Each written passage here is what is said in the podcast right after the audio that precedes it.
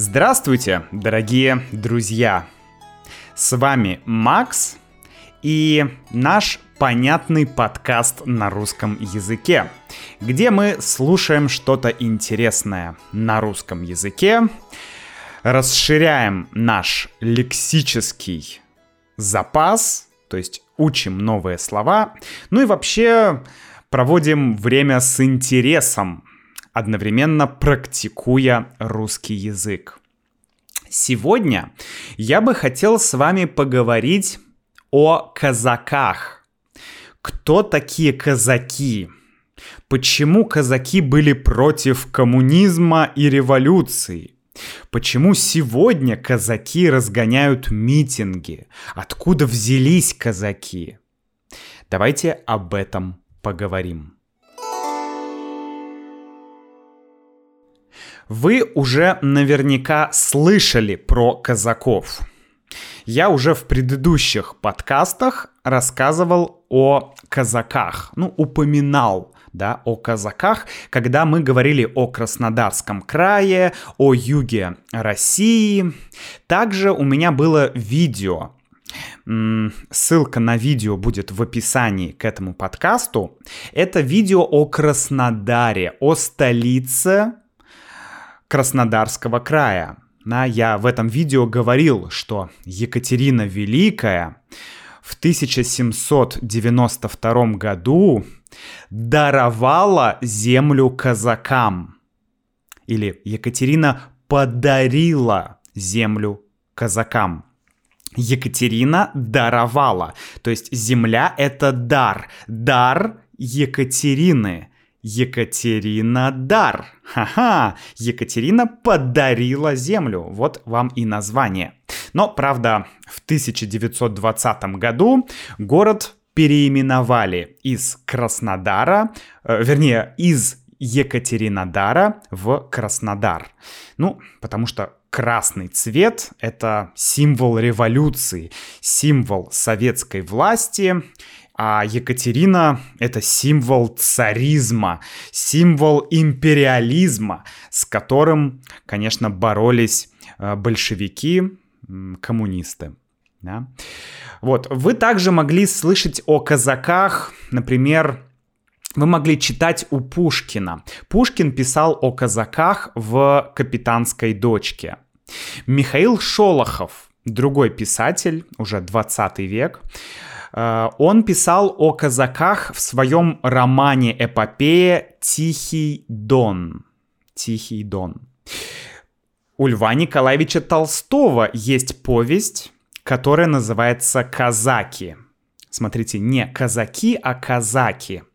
Дело в том, что иногда говорят казаки, иногда говорят казаки. Оба варианта возможны, но лучший вариант это казаки. Казак, казаки. Но повесть Льва Николаевича Толстого называется «Казаки». Да? Немножко странно, но вот так исторически сложилось. Повесть Толстого «Казаки», но «Казаки». Да? Ну, давайте начнем с дней давно ушедших, то есть с истории, и постепенно будем двигаться к сегодняшнему дню и попытаемся вкратце понять, кто же такие казаки. Давайте поговорим про происхождение казаков. Происхождение, то есть откуда как бы взялись казаки, да, откуда они появились, происхождение. Да. Есть две версии происхождения казаков. Но сначала давайте чуть-чуть географии, минутка географии. Есть историческая территория казаков. Ну, в разное время э, территория эта чуть-чуть менялась, но в целом есть некая территория, где исторически а, жили казаки, где они живут и сейчас, да, а, где они живут на протяжении, ну, примерно 500, может быть, 600 лет, да, мы точно не знаем. Так вот, эта территория — это степи к северу от Черного моря. То есть, если вы возьмете карту, найдете Черное море и посмотрите чуть выше, да, на север от Черного моря, там будут степи. По-другому можно сказать э, земли вокруг Азовского моря. Азовское море — это море на севере Черного моря, и как раз вот вокруг Азовского моря есть вот эта территория казаков, где они жили. Ну или можно еще сказать так. Эм, это территория, где сейчас находится где сейчас находятся южные территории России и Украины. Например, Россия — это Ростовская область и Краснодарский край. Да, Украина, ну, я не уверен точно, как называются укра... украинские регионы. В общем, это южная часть. Казаки там всегда жили и живут до сих пор, но, конечно, э, казаки уходили и в другие места. Есть терские казаки, которые находятся на Кавказе, есть уральские казаки, э, или казаки, да, давайте будем говорить казаки, э, уральские казаки, то есть казаки э, затем расселялись в разные места. Уральские казаки. Но вот историческая территория — это север, северные степи Черного моря. Так вот, есть две версии происхождения казаков. Две версии. Первая версия что казаки — это беглые крестьяне и холопы.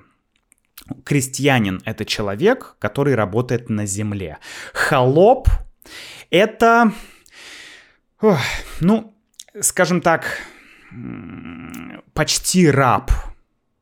Э, до Петра Первого Петр Первый император, он э, как бы ликвидировал холопов, да, э, ну, ликвидировал холопов как класс, в смысле он не убил их, он просто отменил э, вот это сословие.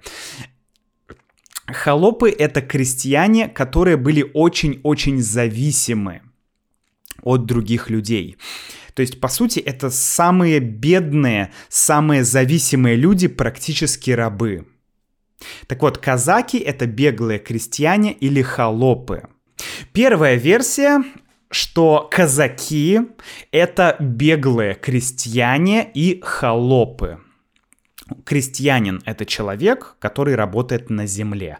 Холоп — это, ну, скажем так, почти раб. Э, до Петра Первого Петр Первый император, он э, как бы ликвидировал холопов, да, э, ну, ликвидировал холопов как класс, в смысле он не убил их, он просто отменил э, вот это сословие. Холопы — это крестьяне, которые были очень-очень зависимы от других людей. То есть, по сути, это самые бедные, самые зависимые люди, практически рабы. Так вот, казаки — это беглые крестьяне или холопы. Что это значит? Э, примерно в 16 веке казаки или казаки — это уже некая общность людей. То есть в 16 веке мы впервые м, слышим про казаков в переписке между султаном Юсуфом и Иваном Грозным, Иваном IV. В 16 веке султан Юсуф пишет Ивану Грозному. «Э, Иван, в степях на моих людей нападают какие-то непонятные войны. Пожалуйста, усмири их, убери этих воинов. Я не знаю, кто это такие. И Иван Грозный пишет, это не мои люди, вот здесь как раз они пишут про казаков. То есть в 16 веке мы уже точно знаем, что казаки были и что это была некая общность, то есть некая группа, довольно большая группа людей, которых мы можем назвать казаками. То есть получается, что на эту территорию приходили разные люди по разным причинам. А, которые ну, хотели жить по-другому. И эти люди постепенно органи- как бы самоорганизовывались, у них была какая-то своя иерархия, своя культура, свои обычаи, свои традиции и так далее. И вот так образовались м- казаки, так появились казаки. Да? Это первая версия. И эта же версия, кстати, говорит, что этнически каза- э, казаки Э, я не знаю, у меня иногда есть тенденция сказать казаки, иногда казаки, да, не обращайте внимания. Так вот, э, если мы говорим этнически, то этнически по этой версии казаки — это восточные славяне. Это люди, которых мы сейчас называем украинцами и русскими. Да? Ну, возможно, и белорусами тоже, да, то есть это восточные славяне. Вторая версия. Вторая версия говорит, что казаки появились намного раньше. Первая версия говорит, там где-то 15, ну, может быть, 14-15 век, вот так примерно. Вторая версия говорит, что казаки появились прямо в начале новой эры, то есть э, сразу после Христа. Иисуса Христа, да? То есть в первом веке, может во втором веке, может в третьем, ну где-то вот в начале новой эры. Дело в том, что вот эти степи, эту территорию казаков, да, вот эти, мы их называем причерноморские степи, а, в начале эры в этих степях было множество разных народов. Там были и скифы, Э, и сарматы. Скифы и сарматы — это иранские племена. Там были и готы, германские племена. Туда приходили и гунны. Гунны — это... Э, ну, это уже тюркские, э, по-моему, племена. Были и аланы, были и славяне, и многие другие народы.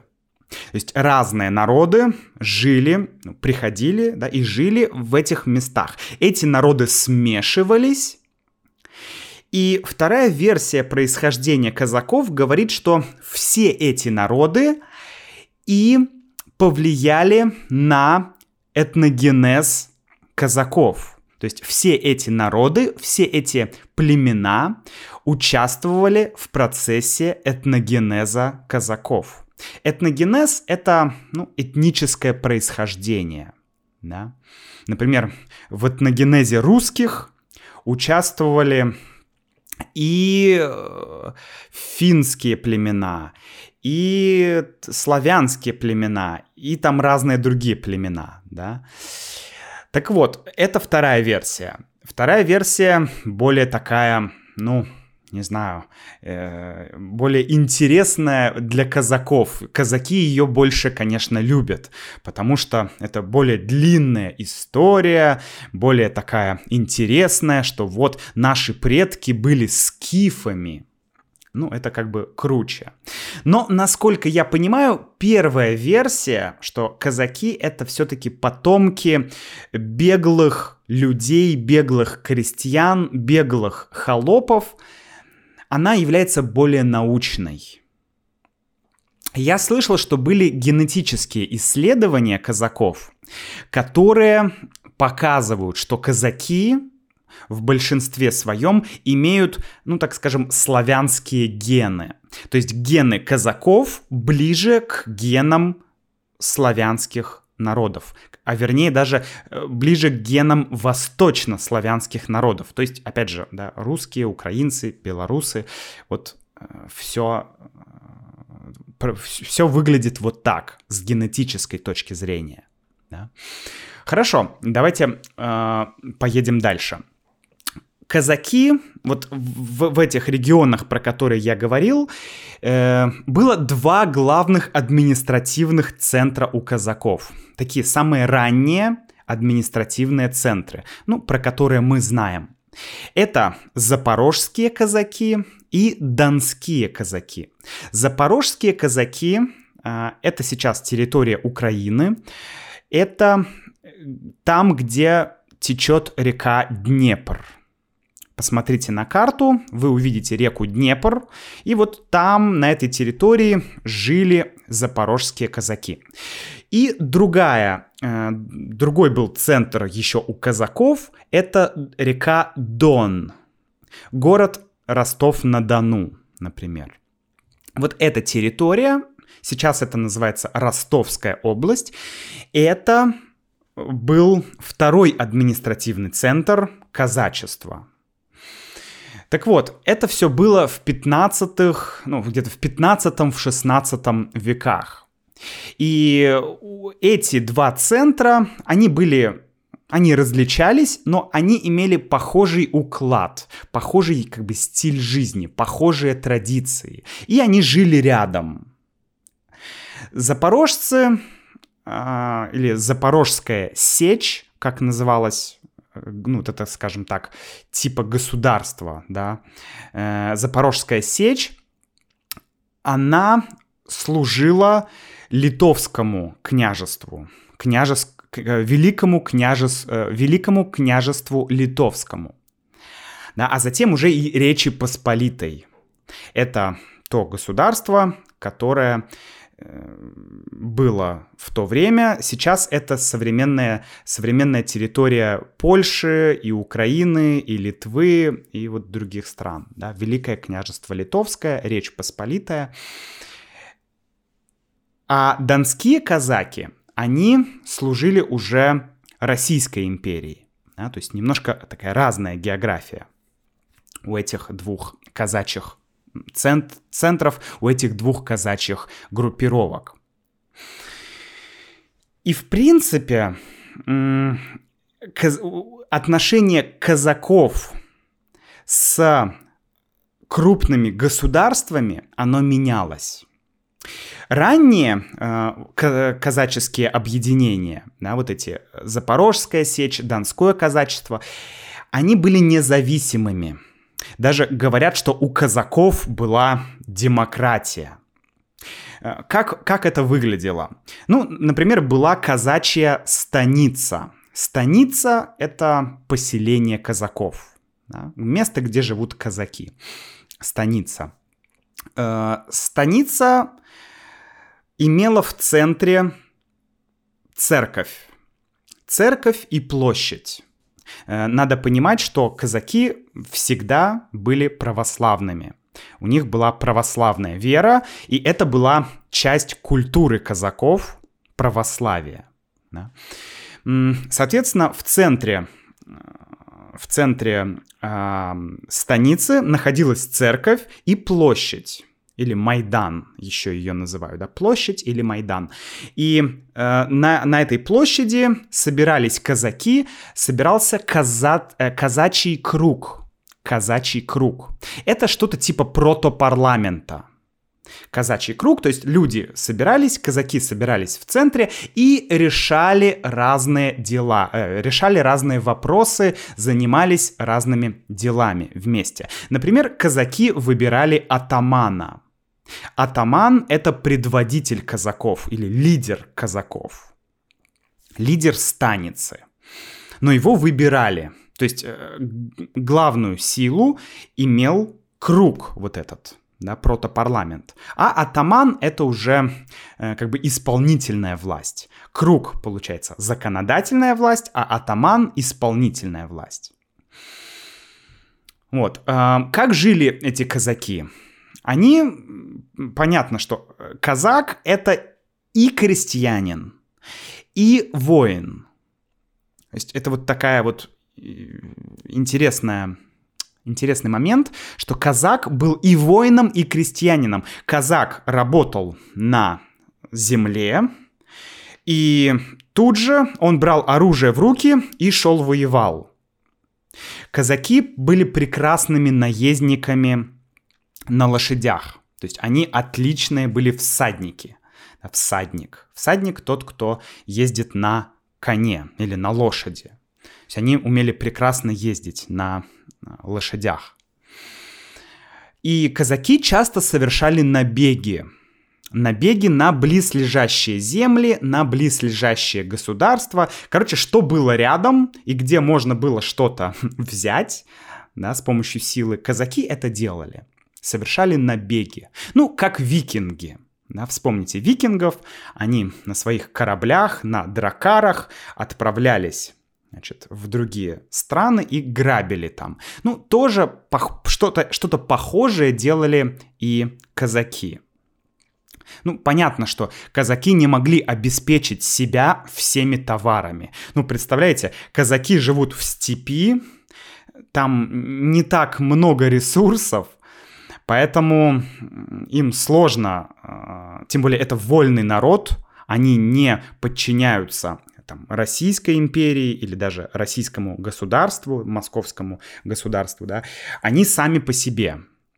Поэтому они иногда совершали набеги, а иногда они были как наемники. Они были наемниками. То есть их нанимал, например, русский царь, или их нанимал султан, например, крымско-татарский хан, или кто-то из кавказских э, лидеров мог нанять казаков на работу. Например, взять казаков, заплатить им, и они вместе идут против русских. А потом, наоборот, русский царь платит казакам, чтобы вместе они пошли против султана. То есть казаки всегда были сами по себе. Они были иногда против России, да, иногда против а, там, Крымского ханства, иногда против еще. То есть они всегда были в общем, где им платили, там они и служили. Они были вольными э, людьми. Опять же, например, э, запорожские казаки служили великому княжеству литовскому. Да? А с великим княжеством литовским российское государство воевало. То есть сложные были отношения, да? Интересная вещь. Так вот, есть еще такое, такая цитата, которая очень характеризует казаков. Эта цитата звучит так. «С Дона выдачи нет». «С Дона выдачи нет». Дон, ну, это территория, это и географическая территория, Ростовская область, или вот место, где течет река Дон, а, или это Донское казачество. Да, здесь э, имеется в виду скорее донское казачество. С Дона выдачи нет означает, что если крестьянин убежал из, э, например, России, прибежал к донским казакам, то он теперь принадлежит донским казакам. И казаки не отдадут этого крестьянина его барину. Дело в том, что э, в России э, вообще жизнь крестьянина всегда была очень-очень-очень-очень-очень сложной. Иногда совсем сложной, такой экстремально сложной, иногда просто сложной, но никогда она не была простой. Поэтому, э, конечно, крестьяне имели такую тенденцию сбежать. Они хотели жить лучше, они хотели жить свободнее. А когда в России началось э, крепостное право, то есть когда крестьян окончательно закрепостили, то есть фактически крестьян сделали рабами, крестьян работал на, значит, э, на какого-нибудь там графа или дворянина, то дворянин мог сделать все, что угодно с крестьянином. Он мог его даже убить. Да, в некоторые периоды времени хозяин мог убить крестьянина, и, ну, и все. Это ну, вот так. да, поэтому, конечно, многие крестьяне хотели убежать. И, э, значит, с дона выдачи нет означает, что если крестьянин прибежал к казакам, казаки его не отдадут обратно. Но так было только в ранний период казачества. А вообще можно так, знаете, разделить очень грубо казачество на два периода. Ранний период и чуть поздний период. Так вот, в ранний период казаки — это демократы, свободные люди, которые не выдают крестьян обратно своим хозяевам. Но примерно в 17 веке среди казаков уже начинаются расколы, появляются проблемы. Ну, конечно, российское государство, огромная уже российская империя, да, практически, она растет, она набирает силу. И казакам становится все сложнее находиться рядом с таким большим сильным государством. Плюс казаки не могут себя сами обеспечить. Иногда они ходят в военные походы, да, они грабят империю, и империи это не нравится. Для империи казаки это проблема. Часть казаков говорит, что нужно оставаться вольными и свободными, но, наверное, жить чуть более бедно. Часть казаков говорит, что нужно служить русскому царю и иметь больше денег и жить спокойней. Да? Э, например, было в 17 веке произошло восстание Степана Разина.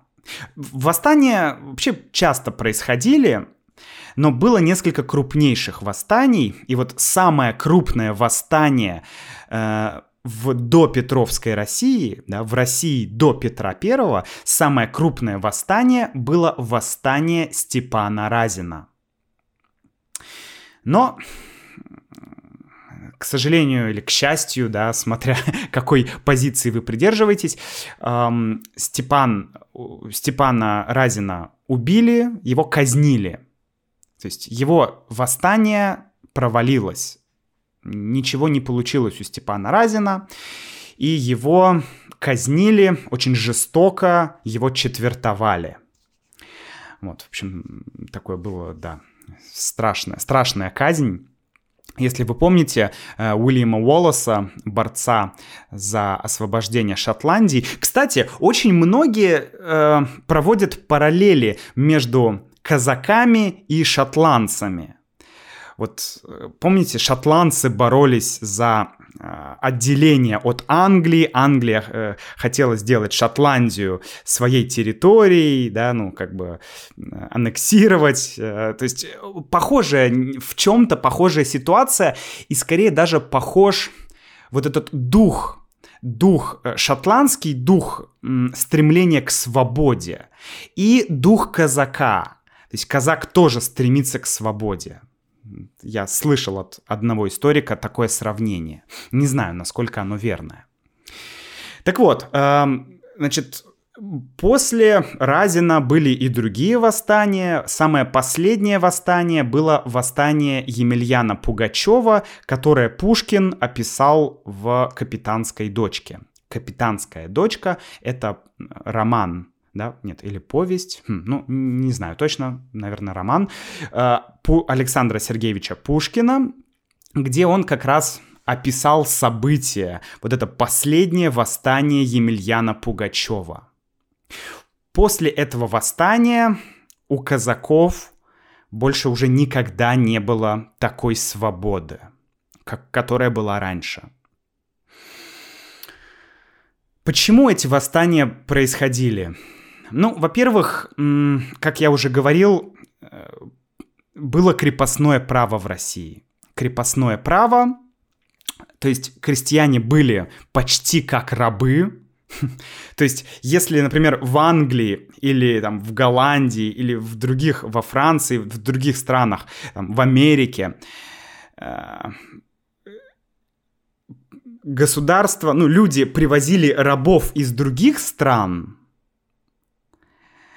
то в России у нас не было рабов из других стран, ну, и, ну или их было супер мало, но рабами были собственные крестьяне.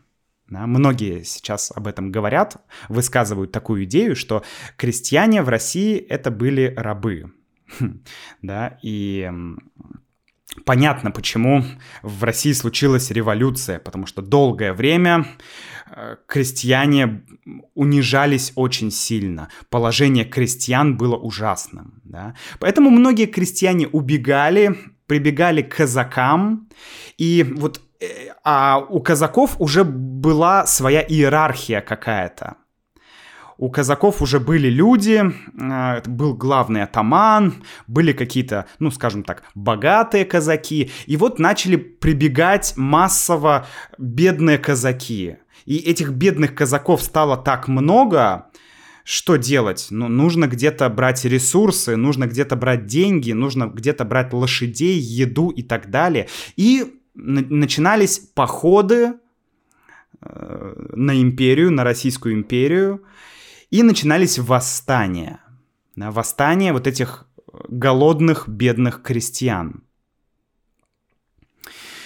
То есть получается, что вначале казаки были свободными, такими демократическими, но постепенно империя подавляла восстание, и постепенно казаки сами начали задумываться о том, чтобы служить империи.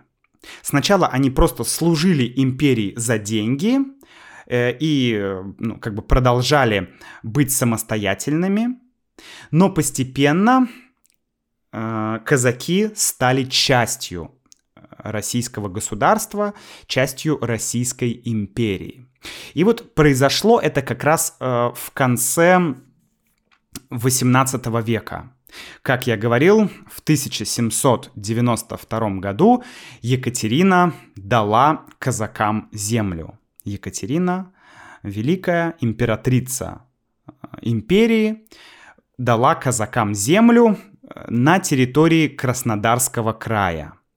То есть э, казаки жили на Дону, Дон, это чуть севернее, а Краснодарский край это юг, чуть южнее терри, да, территорию эту Екатерина дала казакам. Соответственно, казаки туда поехали, и у них была земля, им платили деньги, и в принципе у них все было окей. То есть как бы постепенно казаки меняли свободу на землю и на деньги. Более того, со временем казаки да, для чего? Вопрос. Зачем Екатерина дала казакам землю? Ну, главный момент, здесь было, ну, я вижу здесь две причины. Первая причина это, ну, чтобы сделать казаков подконтрольными. То есть, чтобы контролировать казаков. Да? Ну, зачем империи нужны какие-то варвары э, рядом с границей? Не нужны. И второй момент. Э, империя хотела использовать казаков для охраны своих границ, для охраны южных границ. Казаки также участвовали в Кавказской войне, кстати, о которой мы говорили уже в одном из подкастов. Казаки — это главная была сила на Кав... Э, во время Кавказской войны. Затем в XIX веке и ближе к 20 веку образ казака уже совсем изменился. Это уже не вольный человек, такой на коне, а это уже, по сути, ну, казак это уже как воин э, имперской армии. Казачество стало уже, по сути, такой э, параллельной армией э, Российской империи. Например, во время Первой русской революции в 1905 году именно казаки разгоняли шествие рабочих, э, которое потом было названо как «Кровавое воскресенье». Давайте я вкратце напомню. Э, в январе в январе 1905 года группа рабочих во главе с а, священником Гапоном, а, они написали царю Николаю II петицию. В этой петиции говорилось о, скажем, ну, демократических э, изменениях, что нужны изменения – И, значит, священник Гапон и с ним тысячи людей пошли к царю. Просто чтобы, ну, чтобы это было мирное шествие, мирный митинг, чтобы показать царю, что царь, ну, помоги нам. А царя вообще не было, по-моему, даже в это время, это было в Санкт-Петербурге. Царя в это время в Петербурге не было, и э, тот человек, который отвечал за безопасность, он приказал армии разогнать этот митинг. И вот как раз казаки участвовали в разгоне этого митинга. Казаки на лошадях ездили и били э, вот этих протестующих нагайками. Нагайка — это такая, это как плеть для лошади. Чтобы лошадь ехала, ты ее хрщ, хрщ, должен хлестать. Да? Вот это нагайка. И вот этой нагайкой казаки били людей. Вот. Также казаки выступали против э, революции. Многие казаки. Ленин называл казаков реакционной массой. То есть Ленин понимал, что казаки не хотят революции. Он понимал, что казакам не интересна революция.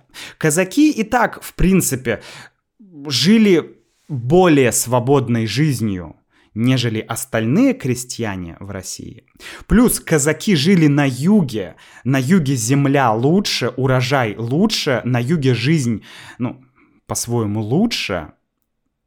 Поэтому во время советской власти э, был даже, по-моему, в 20-х годах был ну, некоторые называют это репрессиями советской власти против казаков, некоторые называют это геноцидом казаков со стороны советской власти. Ну, в общем, да, советская власть не любила казаков, потому что казаки были за православие, за религию, советская власть была против религии. Казаки не хотели э, участвовать в войне, не хотели войны, не хотели революции. У казаков была земля, ну и в целом у них все было более-менее нормально. Ну, давайте поговорим про казаков сейчас.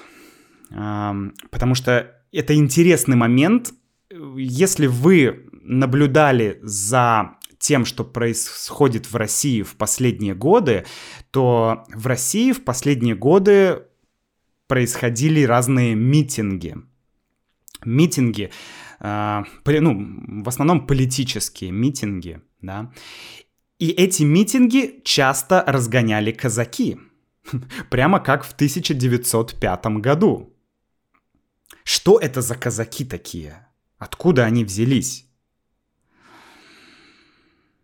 Сейчас есть э, так называемые реестровые казаки – ре- реестровые казаки. Это, по сути, скажем, казак с документом. То есть это люди, которые не имеют никакого, скажем, никакого отношения к тем историческим казакам. Э, это просто люди, которые хотят служить государству. То есть, по сути, это как, э, это как полиция, только у полиции больше прав, у полиции больше возможностей. Да? А казаки это просто дружинники, это как помощники полиции, вот, лучшее определение. Эти ну, казаки, они носят традиционную э, казачью форму, традиционную казачью одежду, но культурно, исторически они могут быть вообще не связаны с казаками. У большинства этих новых казаков у них нет этой исторической памяти.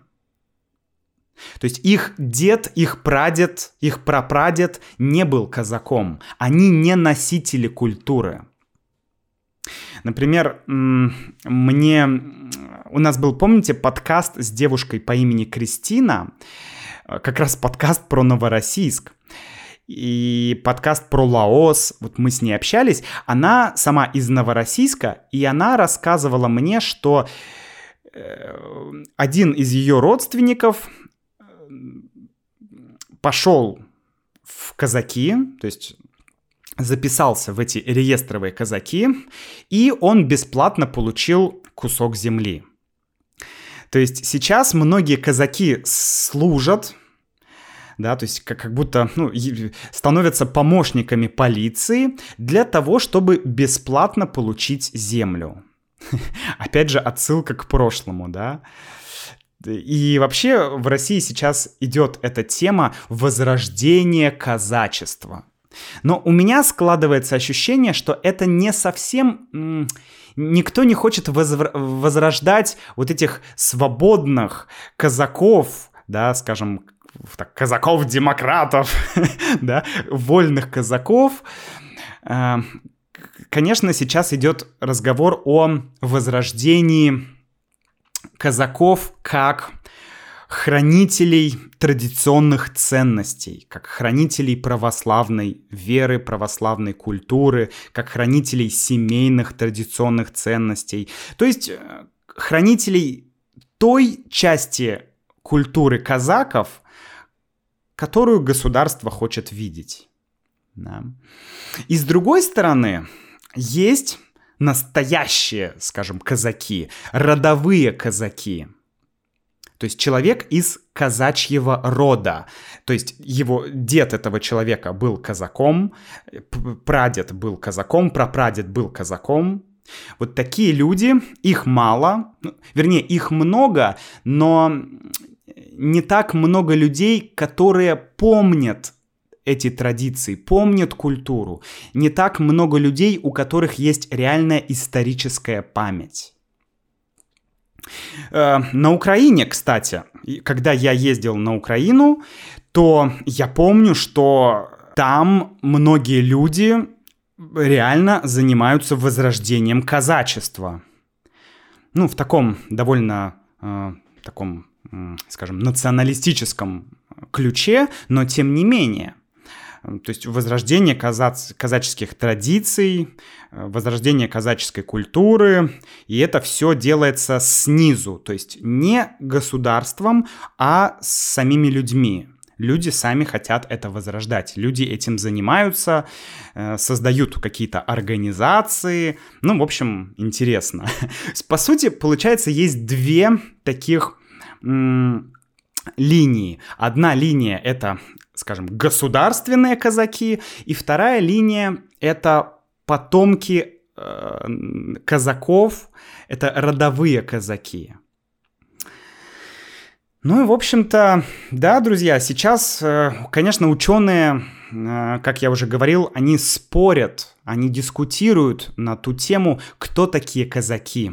Это этнос, это отдельный народ, или это все-таки Э, сословие. Да? Сословие э, как синоним к слову класс. Некий класс людей, который был, ну и который остается, конечно же, и до сих пор. Ну, я думаю, что мы еще обязательно поговорим о казаках. Возможно, возможно, в разрезе каких-то литературных произведений, но в любом случае на сегодня это все. Если у вас есть, друзья, вопросы, пишите их, я обязательно отвечу. Все вопросы и комментарии пишите на russianwithmax.com.